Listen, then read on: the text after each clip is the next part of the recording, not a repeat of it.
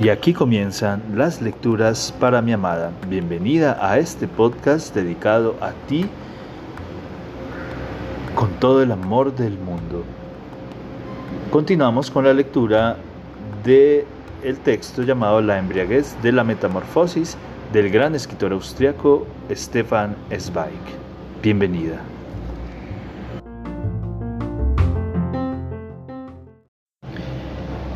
El padre aparta la vista, incapaz de mirar, de suerte que el joven, pálido y apretando los dientes, casi se vio obligado a soltarse por la fuerza del vehemente abrazo materno.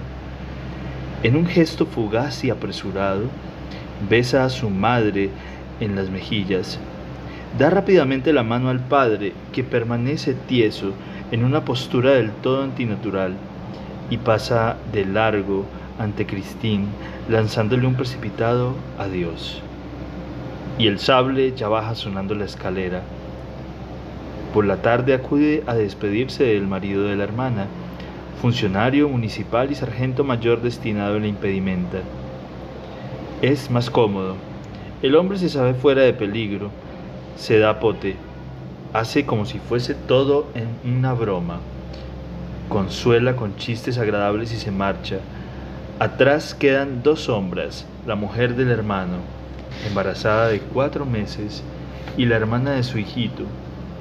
Cada noche ambas se sientan con ellos a la mesa y siempre se tiene la sensación de que la lámpara arde más oscura. Cuando Christine, inocente, dice algo alegre, todos los ojos la miran con rigor y ella se avergüenza qué mala que es, qué poco seria, qué infantil todavía. Sin querer, va adquiriendo la costumbre del silencio. La risa se ha extinguido en las habitaciones y el sueño se vuelve tenue entre las paredes.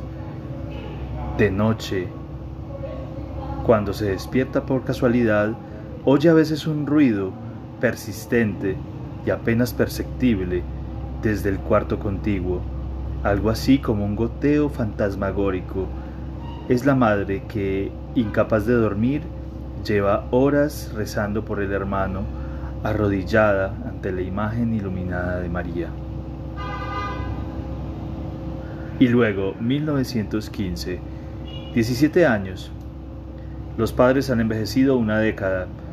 El padre se encoge como si un trago de lejía le consumiera por dentro amarillo, maltratado e inclinado, se arrastra en una habitación a otra. Y todos saben que el negocio le preocupa.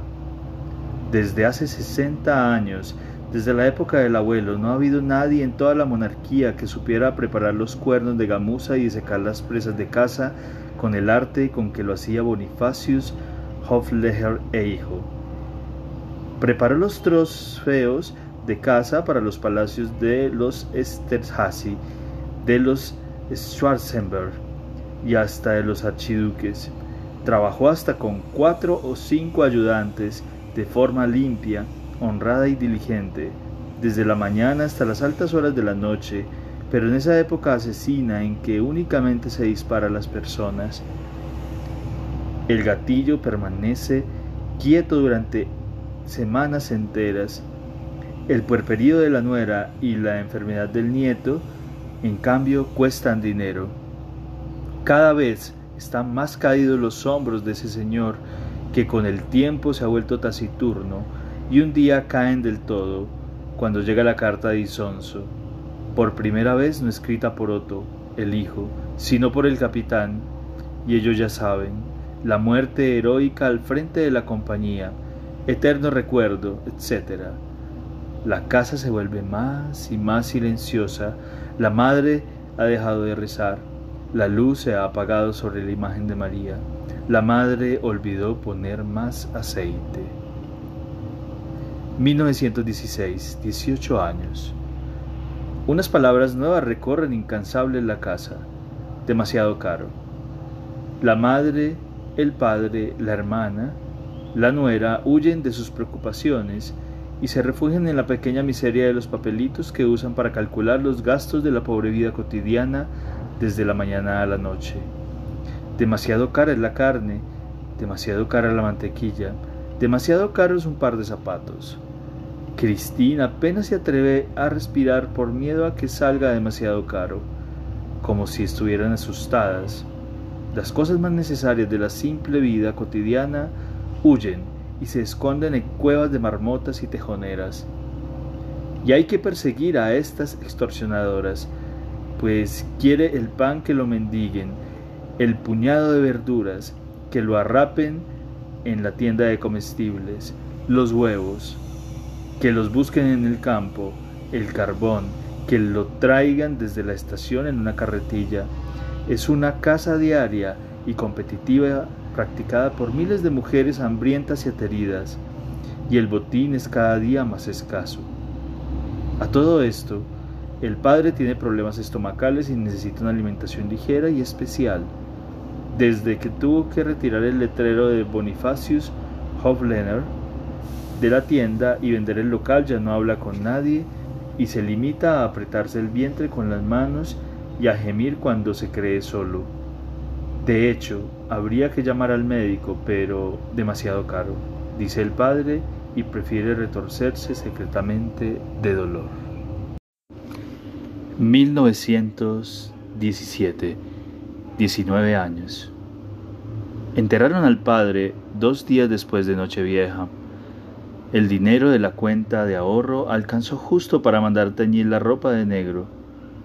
La vida resulta cada vez más cara.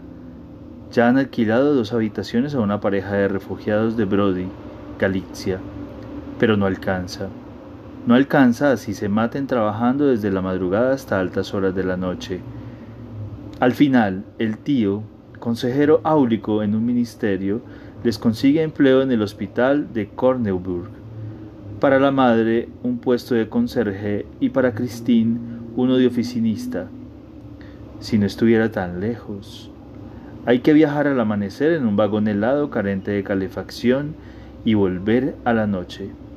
Luego ordenar, fregar, remendar, surcir y coser, hasta que, sin pensar ni desear nada, una cae como un saco derribado en un sueño poco benigno del que querría no despertar nunca. Y 1918, 20 años, sigue la guerra. Aún no ha habido un día libre y carente de preocupaciones. Aún no ha habido tiempo para lanzar una mirada al espejo o dar un paseo por la calle. La madre empieza a quejarse de que se le hinchan las piernas en el sótano húmedo del hospital.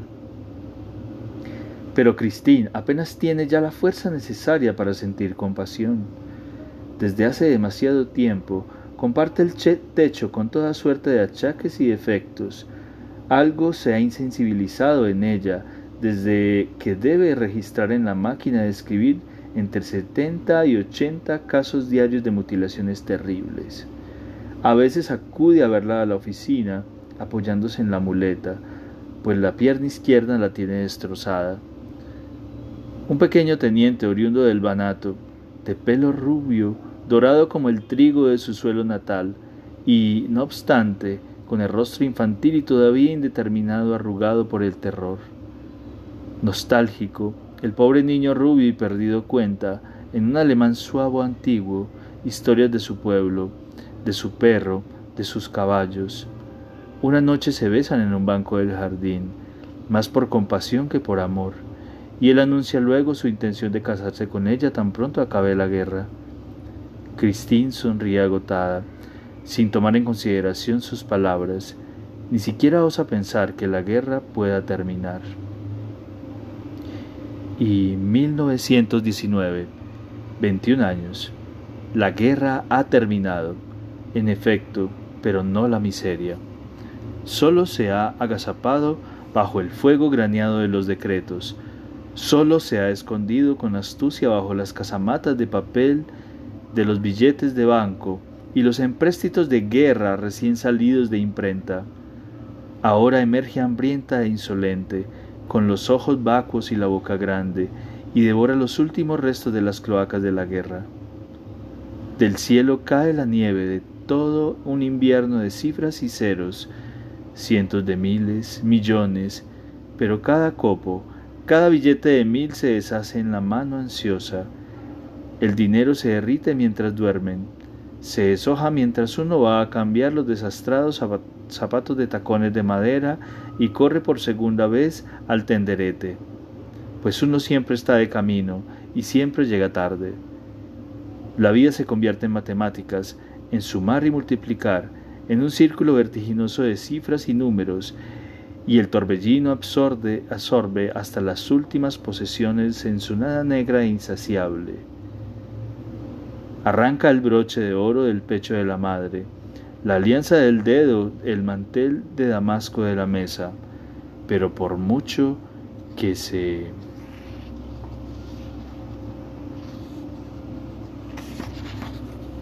Leche, el agujero negro e infernal no se puede tapar.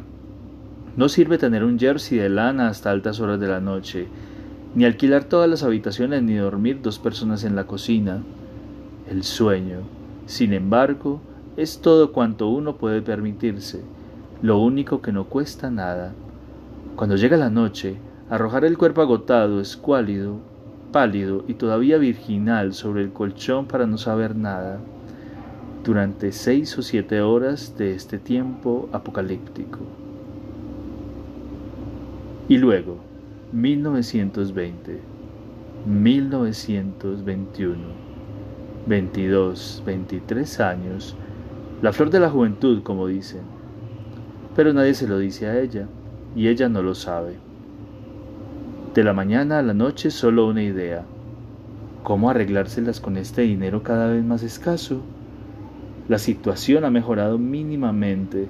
El tío, consejero áulico, ha vuelto a ayudar.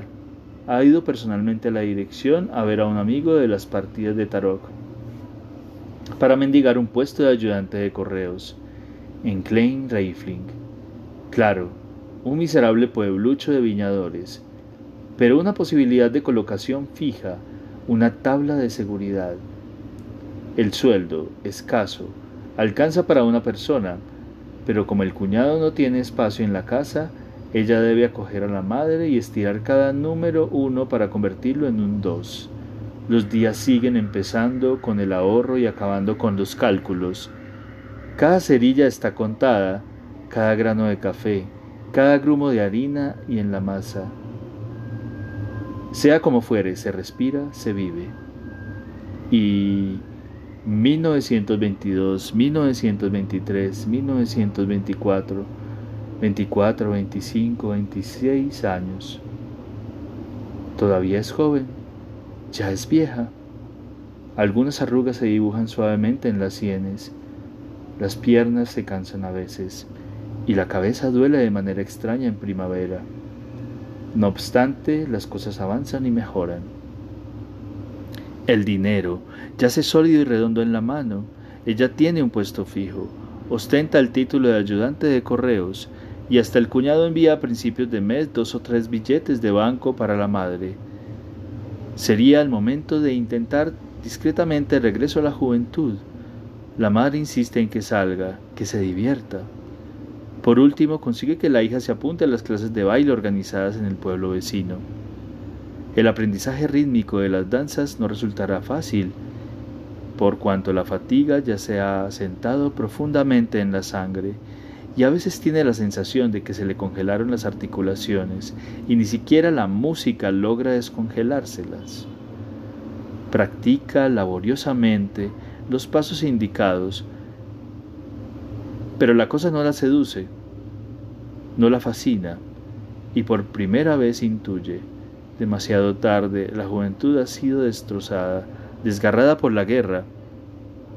Un resorte debe de haberse roto en su interior, y los hombres lo perciben de alguna manera, pues ninguno la corteja, de verdad. A pesar del aspecto aristocrático de su perfil delicado y rubio al lado de los semblantes rudos de las aldeanas, redondos y colorados como manzanas. Sin embargo, estas chicas de la posguerra de 17, 18 años de edad no esperan en silencio y con paciencia que alguien las desee y las elija. Exigen la diversión como un derecho y la exigen de modo vehemente, como si no quisiesen vivir solo su propia juventud, sino también la de cientos de miles de muertos y enterrados. A sus 26 años, Christine contempla con cierta sensación de terror cuán seguras y deseosas se comportan esas muchachas. Qué ojos sapientes y atrevidos, qué cinturas provocativas, cómo ríen inequivocadamente bajo las caricias más osadas de los chicos, y cómo camino de casa se desvían una tras otra al bosque, sin avergonzarse, cada una con un nombre. Ella siente asco. En medio de esa generación ávida y grosera de la posguerra, se nota viejísima y cansada, inútil y atropellada, sin ganas ni capacidad para competir. En general, se acabaron las luchas, se acabaron los esfuerzos. Solo cabe respirar tranquilamente, soñar despierta y en silencio, realizar el trabajo encomendado, regar las flores de la ventana, no querer nada ni desear nada, no provocar nada, nada nuevo, nada excitante. A los 26 años, Christine, despojada de su década de juventud por la guerra, ya no tiene ni la fuerza ni el ánimo necesarios para alegrarse. Y aquí terminan las lecturas para mi amada. Espero este capítulo haya sido de tu agrado. Te amo, te amo con todo mi ser, todo mi corazón.